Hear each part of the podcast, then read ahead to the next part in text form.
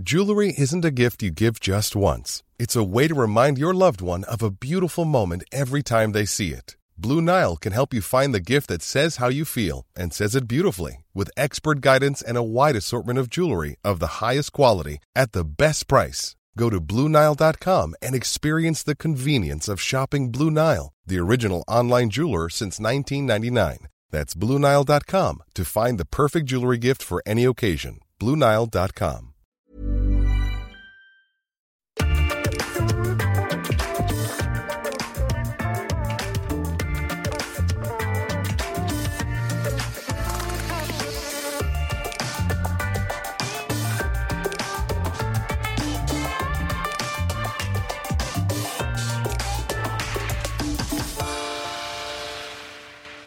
Notre invité est un vrai personnage du PAF, quelqu'un dont vous connaissez forcément la voix ou le visage. À la télé comme à la radio, il vous donne la couleur du ciel tous les jours. Il le fait dans la bonne humeur, avec le sourire, mais attention, toujours avec précision et exigence, avec le sérieux d'un scientifique comme il le faisait lorsqu'il était routeur de bateau.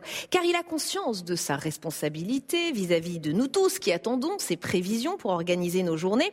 Et il ne plaisante pas avec ça. D'ailleurs, en 2002, lorsque RTL lui propose de monter un vrai service météo dans la station, il accepte, mais à deux conditions. Il veut des écrans et des images satellites pour faire son bulletin et il veut un vrai abonnement à Météo France. Les températures au doigt mouillé, ce n'est pas son truc. Peut-être parce qu'il est l'un des rares à pouvoir se targuer d'avoir un vrai diplôme d'ingénieur météo. Que pense-t-il alors de toutes ces années où la rubrique météo était reléguée en fin de journal ou même placée dans la catégorie divertissement? L'époque Miss Météo, est-ce que c'était son truc ou est-ce qu'il regardait cela d'un mauvais œil? Posons-lui toutes les questions. Bienvenue dans un monde d'un regard, bienvenue Louis Baudin. Merci d'avoir accepté notre invitation ici au Sénat, dans ce dôme tournant. Quel regard vous avez porté sur cette époque où effectivement la météo n'était pas forcément un sujet central et je le disais, était un peu relégué en ce qu'on appelle les fins de canard? Oui, c'est vrai. Ben, en fait, euh, je crois que été une évolution, c'est-à-dire que ça a suivi aussi la qualité de la prévision. Moi, quand j'ai commencé à 35 ans, euh, faire une bonne prévision, c'était très compliqué. Hein. D'ailleurs, je raconte toujours cette anecdote. je disais, bah, je suis un météorologue.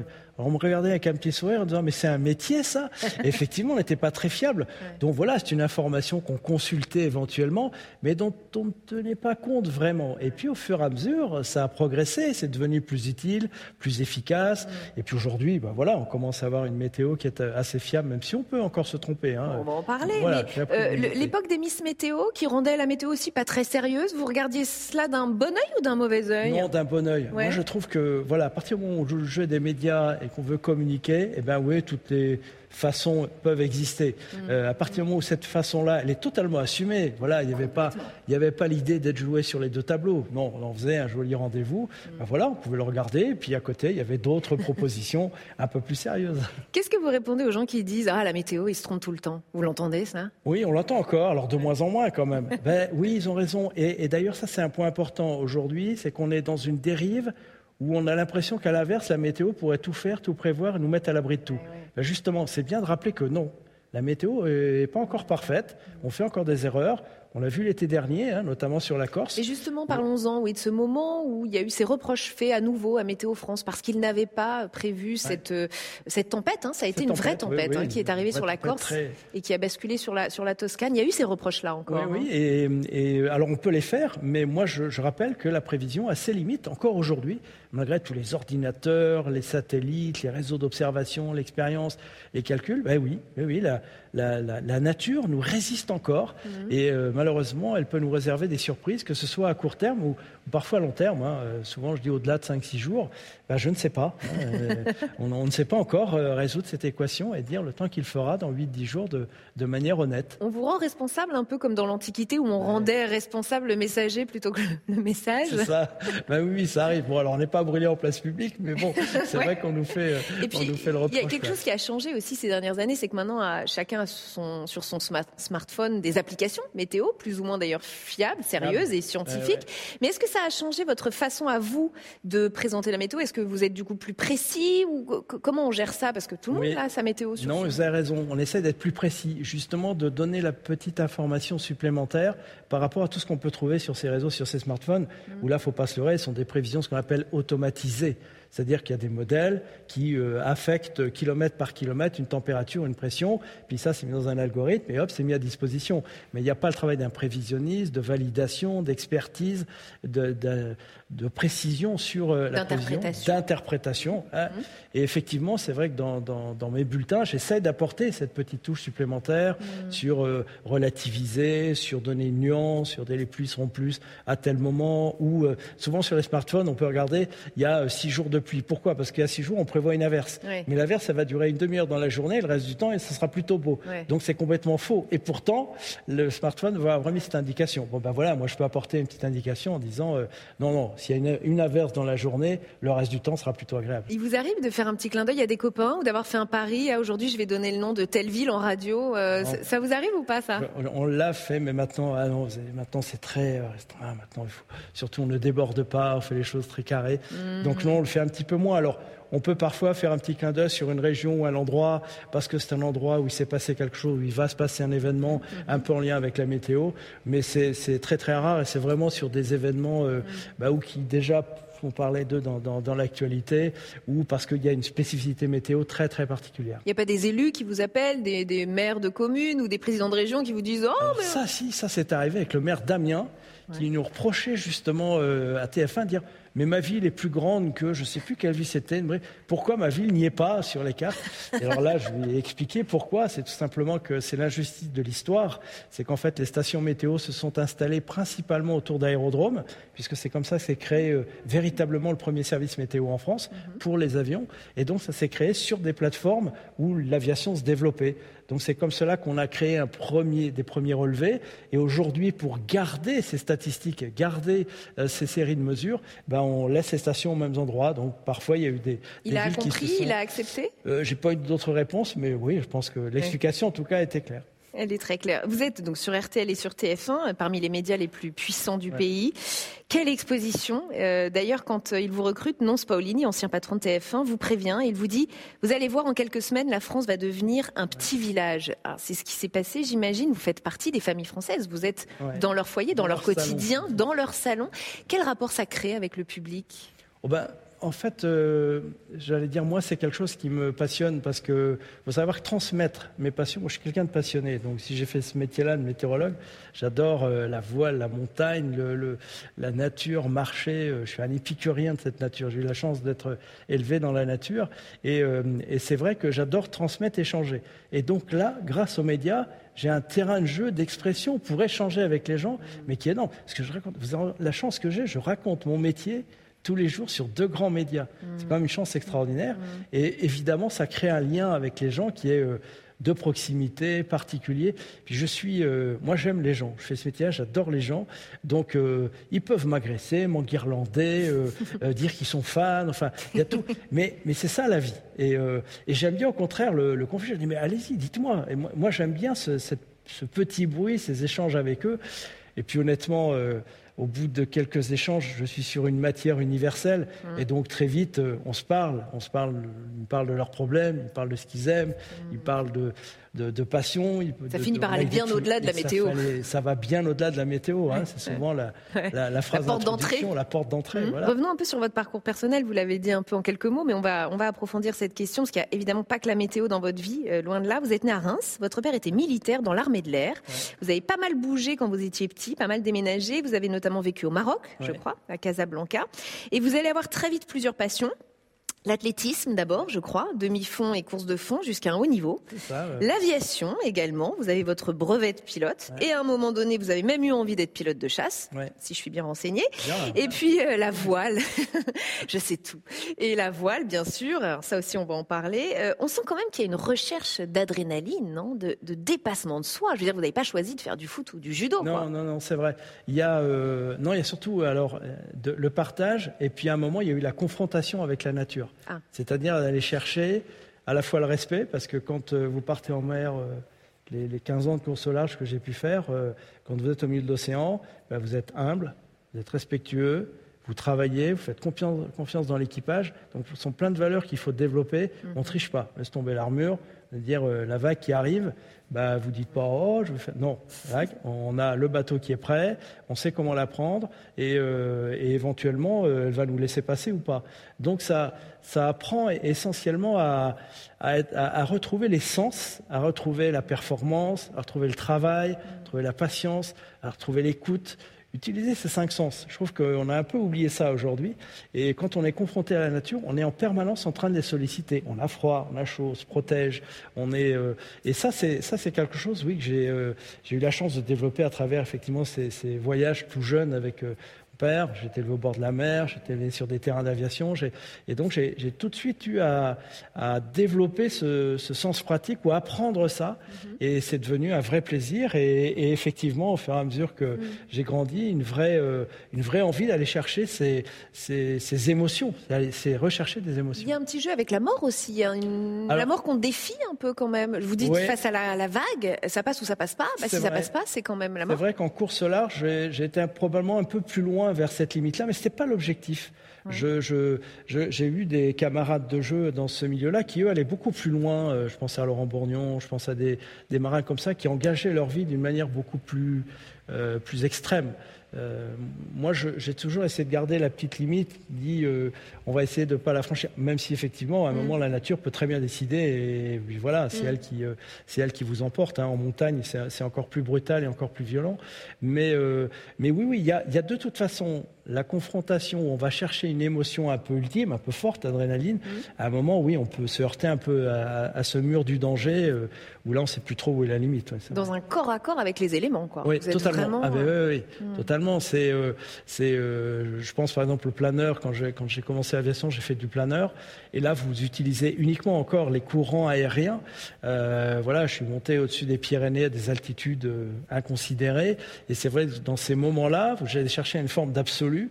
Voilà, vous montez 6000 mètres, vous dites, ah, j'ai, j'ai été chercher ça uniquement à la force de mon de ma réflexion et de ma façon de m'intégrer dans cette nature, d'aller chercher mmh. la bonne ascendance, de maîtriser la machine.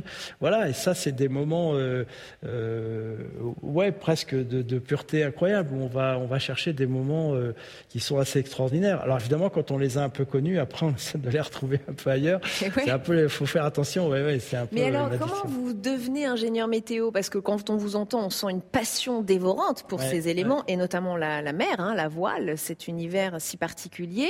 Et vous faites d'abord un, diplôme, vous passez un diplôme d'ingénieur météo, justement pour que ça vous serve dans la voile, mais finalement, c'est vers la météo. Est-ce que ça veut dire que la météo a été un second choix, un choix par défaut ou pas? Oh Non, non, c'est simple, à comprendre. J'ai voulu être pilote de chasse, j'ai pas une vue suffisante, donc voilà, cette ah. filière-là s'est arrêtée. Déjà. Donc après, je me suis dit, plutôt matheux, j'ai fait maths sup, maths je me suis dit, bon, quelle filière tu peux trouver pour revenir dans ces deux milieux-là avec une vraie compétence? Cette idée d'avoir la compétence, parce que euh, pour revenir dans la, dans la, course au large, par exemple, des prétendants, il y en a beaucoup. Moi, à l'époque où je suis arrivé, euh, c'est l'époque de Florence Artaud, Philippe mhm. Poupon, de tous ces gens-là, il y avait en gros une dizaine de bateaux performants dans le monde, une dizaine, donc ça veut dire en gros 50 marins à bord. Ben, être dans les 50, euh, c'est pas simple. Et donc, moi, je me suis dit, ben, je vais essayer d'arriver avec une compétence qui va me permettre de faire la différence. Euh, même si j'étais un petit régatier, mais là, je ne faisais pas la différence. Et donc, je me suis dit, ben, mais la météorologie, ben oui, on a besoin quand on part. Et donc, je suis devenu météorologue. Et puis, j'ai eu la chance, effectivement, derrière, de partir sur un projet euh, en région Provence-Côte d'Azur et puis que je tombe bien avec Florence Artaud, qui avait enfin un gros budget pour avoir un gros bateau pour la route du Rhum 90, mhm. qui a dû faire son équipage.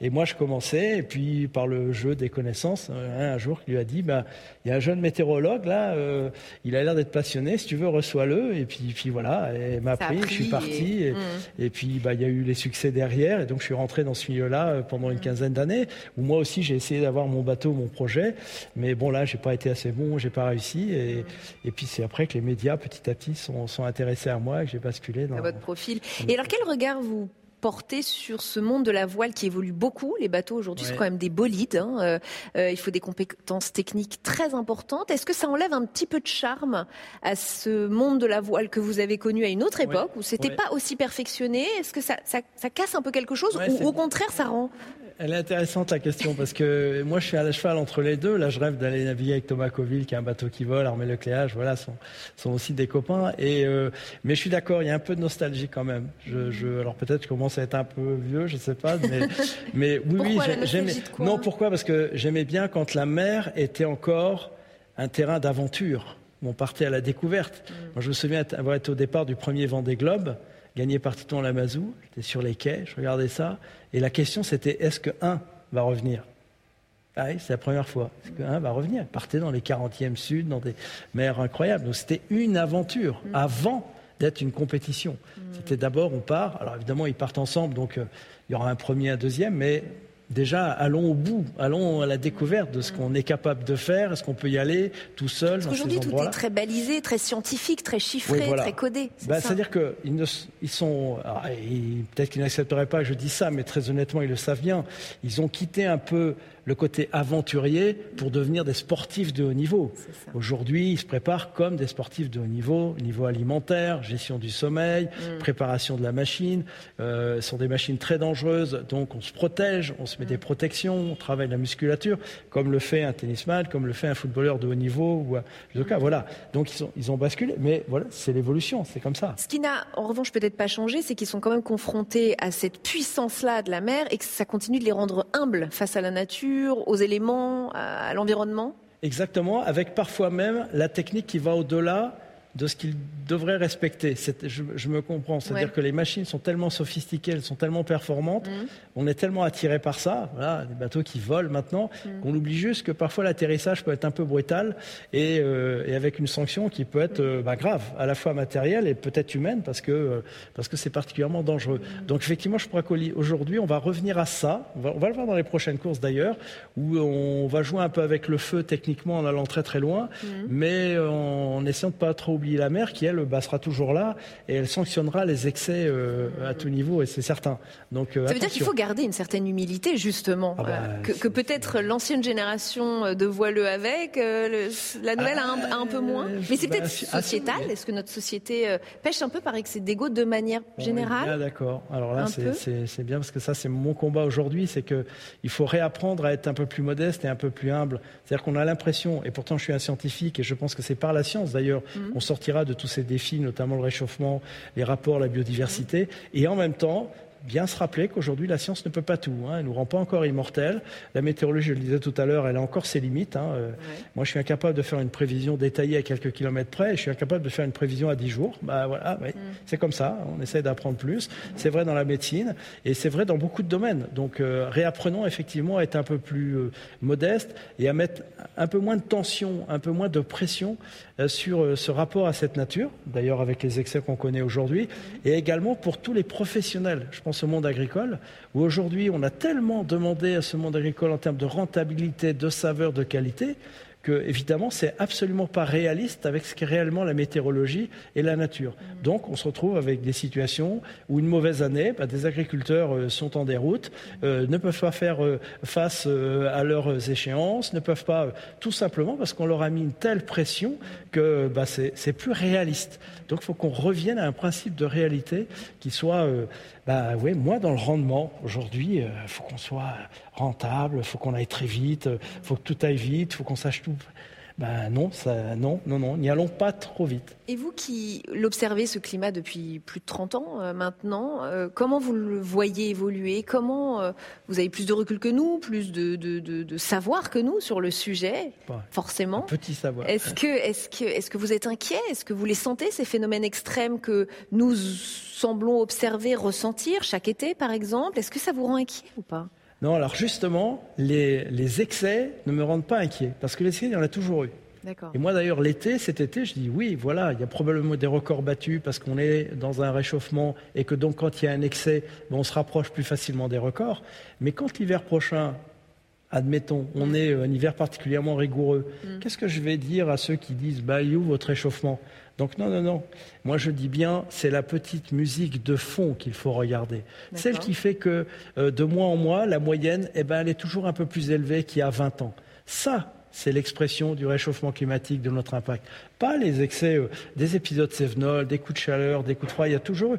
D'ailleurs, M. Trump s'est très bien servi de ça ce, contre-argument. Pendant son mandat, il a eu deux hivers très rigoureux. Il disait, mais il est où votre réchauffement?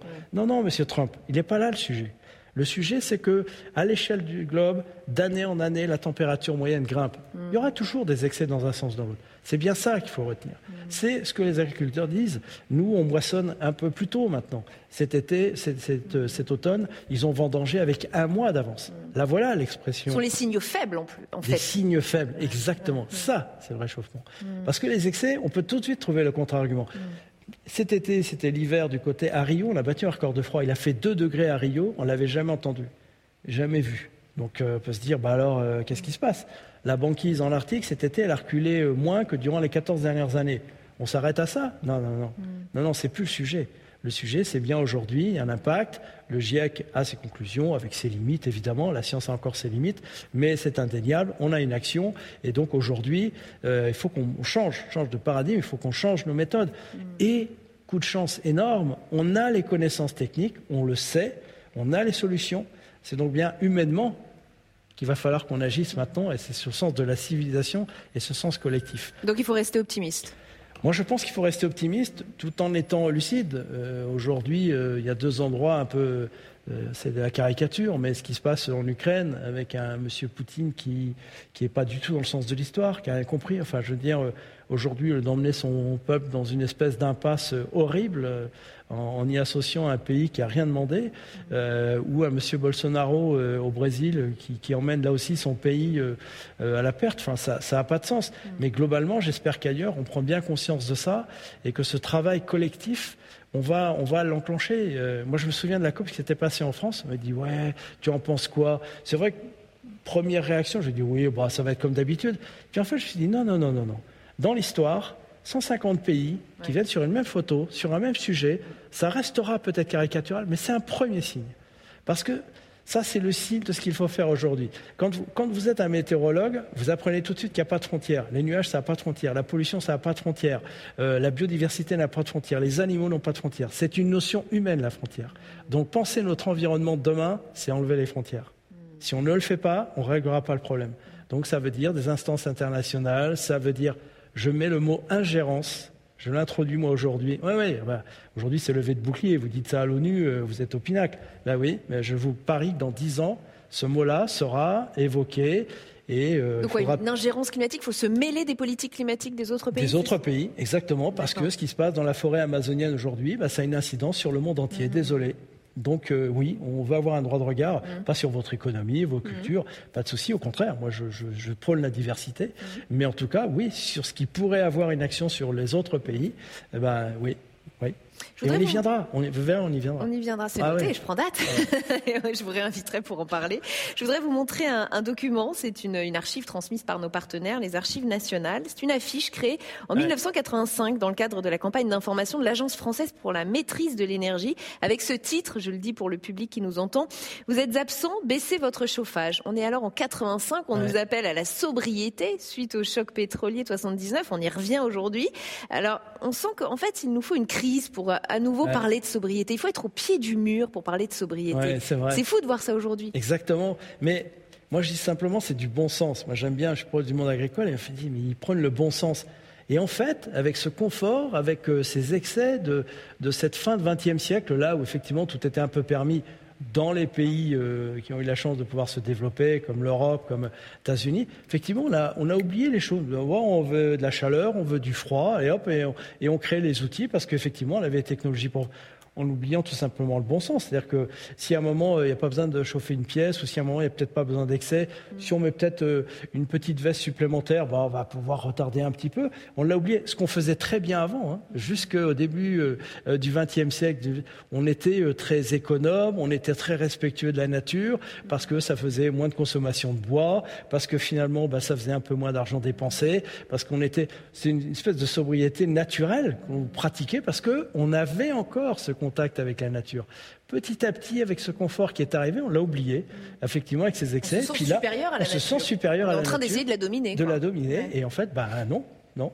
Ça, me fait penser au débat sur le, mondial au Qatar. Du coup, comment vous vous voyez ça? Parce que s'il y a bien une façon de vouloir dominer la nature avec des stades climatisés et tout, sans rentrer forcément dans une polémique stérile, mais est-ce que du coup vous dites oh là, là on respecte plus du tout la nature, on fait ah des non, choses. Mais, là, faut pas hypocrite. C'est pas à trois mois du mondial. Hein. C'est, il a été décidé à 10 ans. C'est à 10 ans où effectivement il fallait qu'on se mette tous en disant bah non, je sais pas ce qu'on peut proposer au Qatar et autres, mais ça c'est pas la solution. ça n'avait déjà pas de sens au moment. Ça n'avait pas de sens à ce moment-là. Mais aujourd'hui, à trois mois, non. Voilà, on l'a accepté. Soyons pas hypocrites. Donc là-dessus, revenons pas en arrière. En revanche, J'espère que ça va être l'occasion de rappeler au Qatar, de mettre peut-être une pression sur leur avenir à eux, en disant bon, mhm. voilà, c'est fini, vous n'offrez plus rien si ça se fait dans ces conditions-là. Il y a peut-être à réfléchir sur une méthode et en même temps réfléchissons à des choses, en prenant un peu de recul, parce que je suis désolé, ces pays-là, euh, je ne vois pas pourquoi ils n'auraient pas le droit d'organiser des événements.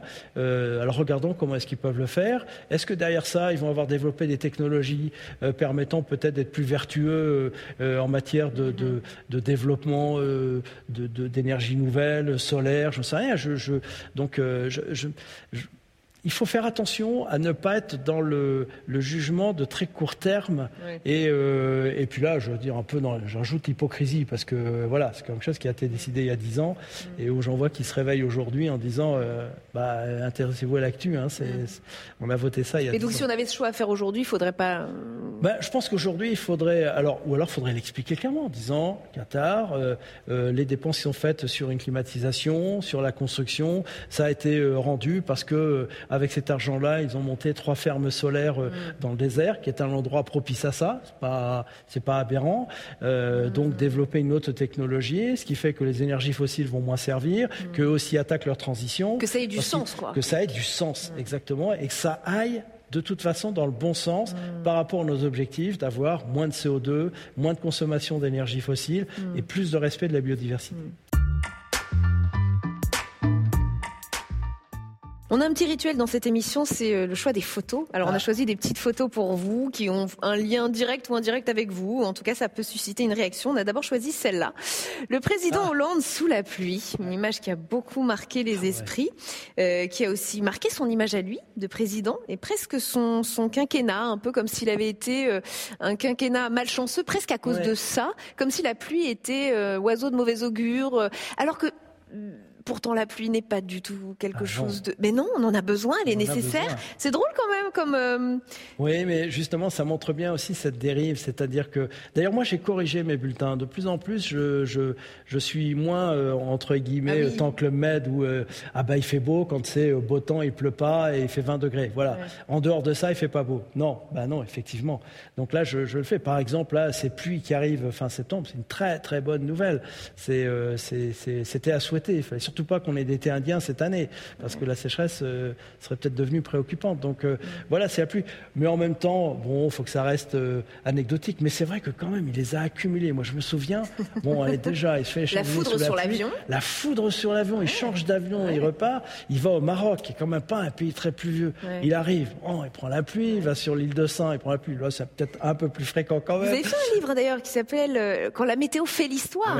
c'est vrai, c'est très lié à des événements politiques ou des, destins d'hommes et de femmes politiques liés à la météo. C'est drôle. Ah oui, c'est drôle. Et oui, ça a eu son importance. Beaucoup plus d'ailleurs, euh, euh, je dirais, il y a quelques siècles. Hein, la bataille d'Azincourt, hein, qui, euh, par exemple, ça, je, l'ai vu avec les historiens quand on l'a reconstitué, mmh. mais ça tient à rien. C'est-à-dire que les chevaliers, la chevalerie française a été décimée dans cette plaine d'Azincourt parce qu'il avait plu et que les chevaux se sont embourbés avant même de combattre. C'est-à-dire que les chevaliers sont écroulés avec leurs armures. S'il y avait eu un terrain, un 15e siècle, 15e siècle un terrain sec, euh, l'histoire était changée. C'est-à-dire que là, les Anglais auraient été boutés beaucoup plus, que la chevalerie française n'était pas décimée, que les familles euh, auraient pu prospérer de manière toute. Voilà, oui, la météo là a une importance euh, capitale. Une dernière photo, c'est la patrouille de ah. France. Ah, vous avez volé dans l'un de ces avions, hein, c'est ça, à l'occasion des cérémonies du 14 juillet 2021, c'est ça? Oui, c'est ça. Expérience absolument incroyable. Vous qui parliez de confrontation aux éléments aussi, voilà, ça a été une, expérience folle. oui, ben là là, on rejoint l'excellence. Hein. Là, c'est mon petit côté compétiteur, aller chercher l'ultime. Et là, euh, et là, les pilotes de la patrouille de France, c'est ce qu'ils vont faire. Quoi. C'est au mètre près. Il n'y a pas le droit à l'erreur. Il n'y a pas le droit à la moindre erreur. Il faut bien penser ça. Quoi. Jamais, jamais. Quand ils se croisent à 2 mètres 50, à 300 nœuds, ça veut dire qu'il y a une vitesse de rapprochement 600 nœuds. C'est plus de 1000 km heure. Donc, il n'y a, a, pas le droit. Il faut être en forme. Il faut être bien. Il faut être humble. Il faut, euh, euh, certains, de temps en temps, sont un peu malades. Stop je ne vole pas. Donc il y a, ce qu'on appelle un SPER. Il y a un pilote qui est là en permanence. Donc ça, veut dire le reconnaître, être toujours transparent par rapport, euh, parce que c'est un vrai travail d'équipe. Et c'est, euh, ouais, c'était une chance extraordinaire. Merci TF1 de m'avoir permis de voler avec eux. Et l'étape d'après, ce serait quoi l'espace? Vous aimeriez partir l'espace? C'est vrai? Ah bah oui. Ah ouais, ouais. Ça, j'ai la chance de connaître un peu Patrick Baudry et Jean-François Clairvoy. Je vous promets, il faut les inviter. Faut, faut... Et, et demandez-leur de raconter ce qui se passe quand ils, sont, ils arrivent dans l'espace, ils se jettent au hublot et ils regardent la, ils regardent la Terre. Ils m'ont tous dit, mais t'imagines pas comme elle est belle. Allez, une dernière question en lien avec notre lieu. Euh, nous sommes entourés de quatre statues qui représentent chacune une vertu. Alors vous avez derrière vous euh, celle de la sagesse, ici la prudence, ici la justice et derrière moi l'éloquence. Est-ce qu'il y a une de ces vertus qui vous parle, qui vous caractérise plus que les Je dirais euh, les quatre, mais moi je trouve que la justice c'est bien. La justice, alors pas au sens, voilà, mais la justice au sens humain. Parce que pourquoi? La, la météorologie, elle est à l'origine des injustices qui existent sur cette terre. Faut, euh, Moi, j'étais assez intolérant, plus jeune, assez intolérant parce que compétiteur. Souvent, le compétiteur, il, il dit oh, les autres n'ont qu'à se bouger. Alors, c'est pas vrai du tout. Merci, merci beaucoup, Louis Baudin, bah d'avoir été avec nous dans ce rendez-vous euh, ici au Sénat, dans le Dôme Tournant. Merci beaucoup d'avoir développé toutes euh, toutes ces pensées avec nous et merci à vous de nous avoir suivis comme chaque semaine. Et puis, évidemment, c'est une émission que vous pourrez retrouver en podcast comme toutes les autres. À très vite sur Public Sénat.